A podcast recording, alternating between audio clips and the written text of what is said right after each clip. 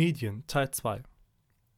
Habt ihr euch auch schon mal gefragt, warum Medien jetzt eigentlich so wichtig sind und wieso wir nicht so richtig um sie herum können?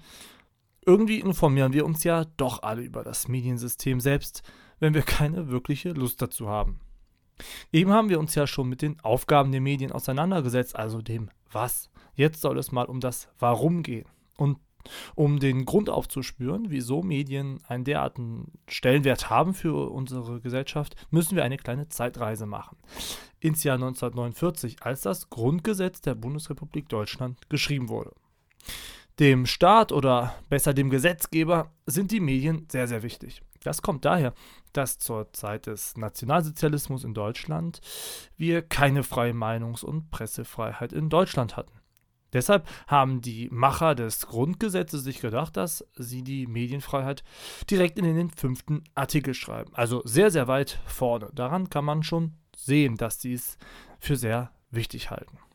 Der Artikel lautet, jeder hat das Recht, seine Meinung in Wort, Schrift und Bild frei zu äußern und zu verbreiten und sich aus allgemein zugänglichen Quellen ungehindert zu unterrichten. Die Pressefreiheit und die Freiheit der Berichterstattung durch Rundfunk und Film werden gewährleistet. Eine Zensur findet nicht statt. Man könnte natürlich jetzt noch das Internet und die sozialen Medien und all die coolen Möglichkeiten, die wir heute noch mit Smartphones etc. haben, aufführen, denn darüber informieren wir uns ja heute auch vor allem die jüngere Generation. Aber das Grundgesetz ist ja schon etwas älter und wir wissen ja alle zum Glück auch, was damit gemeint ist. Deshalb erlaubt man den Medien auch, als öffentliche Kritik- und Kontrollinstanz wie der eigene Lehrer aufzutreten, wenn man Quatsch im Unterricht gemacht hat.